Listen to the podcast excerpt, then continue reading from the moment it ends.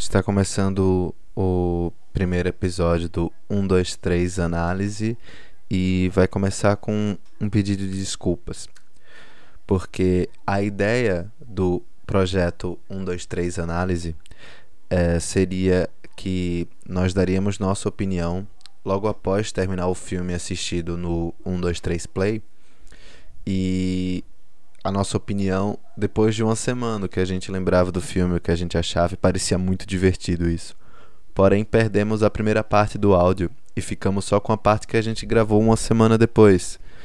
Por isso algumas piadas podem ficar meio fora de contexto e a gente ficou sem a primeira parte. Eu pensei em adiar o projeto porque a ideia era fazer o mais profissional possível, mas deu tanto trabalho de estar, a gente fez isso com tanto carinho que eu não queria jogar fora.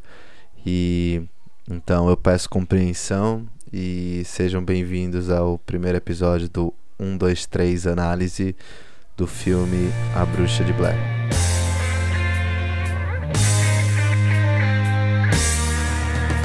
Passou-se uma semana. E aí, Augusto, como é que você tá? Tô bem, obrigado por perguntar, e você? Estou ótimo. Inclusive, acabei de comer um McDonald's. Mentira. Ah, se conseguirmos o patrocínio, eu dou minha review sobre. Dependendo do valor, a review muda de acordo. Ah, sim, nada parcial, é claro. A McDonald's tá precisando de um apoio do 1, 2, 3 Play. Eu, eu acho, sim, né? com certeza. Tô meio caído. Então, como é que tá Bruxa de Blair na sua cabeça agora, Augusto? O que, é que você acha do filme? Cara, vou te dizer que depois de uma semana, o filme ainda é bom. Não, não achei que diminuiu no meu conceito, não. Eu ainda tenho algumas dúvidas, mas eu considero um bom filme mesmo depois de uma semana. Você não acha que ele cresceu no seu conceito? Hum, difícil, cara, porque é um filme que ele deixa muitas perguntas. Então, mesmo refletindo depois, eu ainda tenho algumas dúvidas sobre o filme. Então, ele continua sendo bom, não cresceu nem diminuiu. E você? Eu acho que faltou da nossa parte, e isso não é culpa nossa, talvez seja culpa do filme, vale, vale lembrar isso. Uh, faltou a gente debater sobre o filme durante a nossa semana sabe? Se fosse um filme que fizesse a gente ficar mais encucado a ponto da gente, do nada, quarta-feira, e aí, Augusto? Mas o que, é que você acha que é a bruxa de Blair? Não teve esse efeito, tá ligado? então, assim, eu acho que.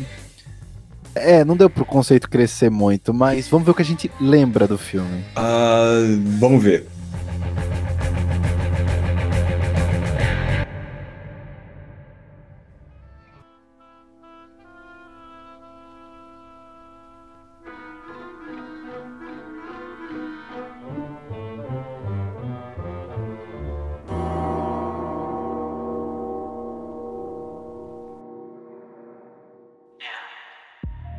Eu lembro que três amigos foram para a floresta fazer um documentário sobre uma lenda que dizia sobre uma bruxa nas florestas. Acho que era, era a bruxa de Blair, claro. E quando eles chegaram na floresta, as coisas começaram a dar errado porque eles se perderam na floresta. Não só se perderam, como se perderam magicamente, né? Tem aquele papo de tá seguindo pro norte, pra sul, eu acho. Eles estão seguindo pro sul é. infinito e começa a aparecer a mesma árvore mil vezes. E, e dá essa sensação de que não importa o mapa. Tem um maninho que surta e joga o mapa fora, aquele filho da puta. Eu gosto muito desse filme. É um, é um filme divertido, mas tá velho. Eu acho que tá na hora da gente deixar a Bruxa de Blair descansar um pouco. É, é um bom filme, ele deixa muitas perguntas no ar, né?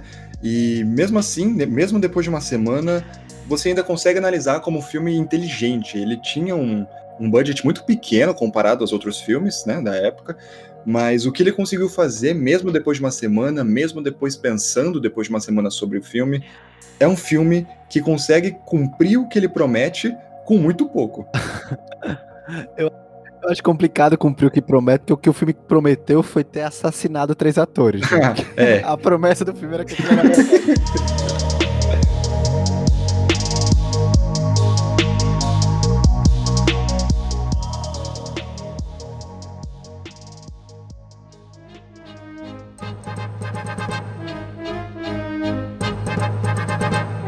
é que eu acho que o filme ele compra muito, não sei se você vai concordar comigo, mas para mim é um filme que compra muito pela atmosfera. Você tá assistindo aquele filme, no início você tá meio. Tá, é, é foda-se, é um found footage barato. Aí depois começam a acontecer umas coisas muito bestas, tipo, ah, uma pedrinha empilhada, um fantochezinho pendurado. É umas coisas que, tipo, claramente low budget, tá ligado? Não foi caro fazer, mas a gente vai começando pela atuação dos atores a comprar aquela ideia e a vibe sinistra ao redor daquilo, vai montando um cenário para aquele filme funcionar. Depois de uma semana, toda essa atmosfera meio que se esvai e a gente fica com um filme que é um monte de jovens chacoalhando a câmera no escuro e gritando. Ah, você achou? Eu achei que. Eu não sei. Talvez se a gente tivesse assistindo na, na época que foi lançado, a experiência fosse totalmente diferente, né? Mas eu achei que mesmo, mesmo agora, eu, eu acho que é um filme legal, uh, porque ele, ele tem pouco, sim, é verdade, ele tem pouco, mas eu não sei, eu acho que mesmo com esse pouco, ele consegue levar a gente, como você falou, né, do, da atmosfera, ele consegue levar a gente para aquela realidade, ele consegue convencer, mesmo com as pedrinhas, com o boneco voodoo, com os dentes, ele consegue, cara. Eu acho que a proposta do filme de ser algo intrigante, de ser algo é, diferente, né, do que tinha na época, que não existia found footage ainda, eu acho que, cara, ele acerta. Sim, sim. Ele acerta e continua acertado. Eu não tenho dúvida que acerta, mas para mim não é um filme a se debater depois de uma semana. Eu acho que durante o filme, a construção de atmosfera dele realmente assusta, realmente faz você ficar pilhado, né? Como você falou, realmente faz você comprar a ideia que era o que ele tinha planejado.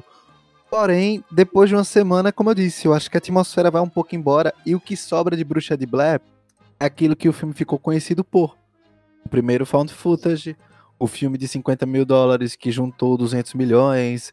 Eu acho que os aspectos, aspectos técnicos do filme se sobressaem depois que o filme passa e não fica muito a história, sabe? Eu acho que aquela dúvida de ah, o que aconteceu com aquele jovem? Por que, que ele estava olhando para a parede? Como é que a bruxa de Blair possui as pessoas? O que, que aconteceu?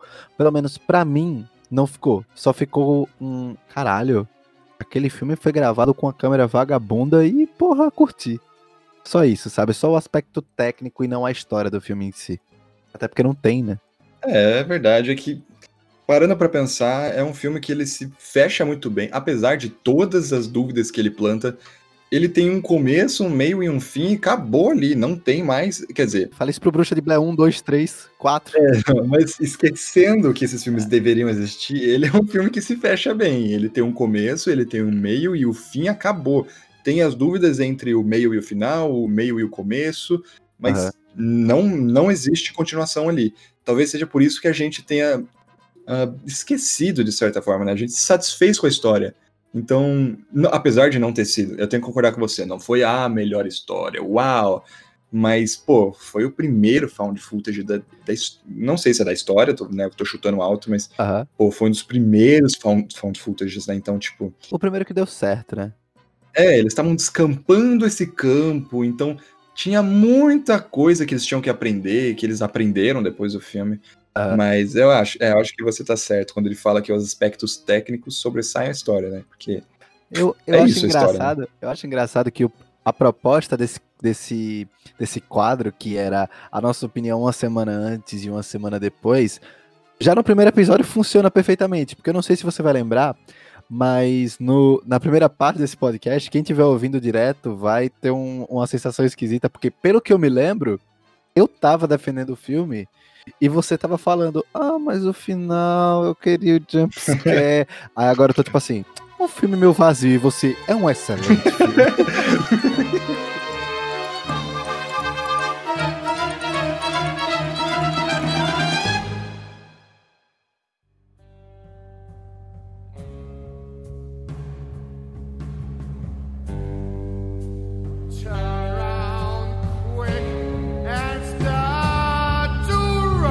Uma nota do filme, Augusto. Que nota você dá pro filme? Uh, cara, difícil, porque tem muita coisa para levar em consideração, né? Mas jogando seco, secaço, eu vou dar um 7 de 10 para esse filme. 7 de 10.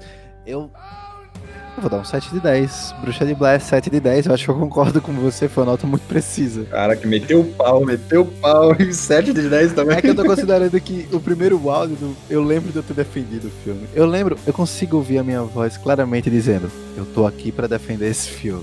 Então, eu confio em mim do passado. O filme deve ser bom, eu só não me lembro. 7 de 10. Ah, se é assim, tá bom, né? Então é isso. Muito obrigado por ter nos acompanhado nesse primeiro episódio. É, o próximo filme que a gente vai assistir é Crepúsculo. É, minhas expectativas estão muito altas, porque adivinhem, eu também nunca assisti Crepúsculo. Você já assistiu também? Cara, eu, eu era hater de Crepúsculo e Justin Bieber, tá ligado? Eu. Nossa, você era nata da internet. Eu era nata da internet de 2010, mas uma confissão. Eu li Crepúsculo, o primeiro livro, e gostei, escondi embaixo da minha cama e xinguei muito no Facebook. Falei, não, esse filme é uma merda. Mas é isso. Meu Vamos Deus. enfrentar os meus demônios, né? Que é o meu gosto sincero, ou secreto, sincero também, de secretamente gostar de Crepúsculo. E você, o medo de acabar virando uma adolescente em 2010 se acabar gostando desse filme. Ah, é, na verdade, esse é o meu sonho. Eu deveria ter sido um belo adolescente em 2010. Em 2010 eu era só uma criança, então eu não entendia nada. Eu gostava de Harry Potter, então pra mim. É verdade. Esse papo de gostar de Harry Potter é muito nada a ver. O certo é curtir Crepúsculo e é isso que a gente tá buscando semana que vem. Então, até lá, Augusto. Até lá. Tchau.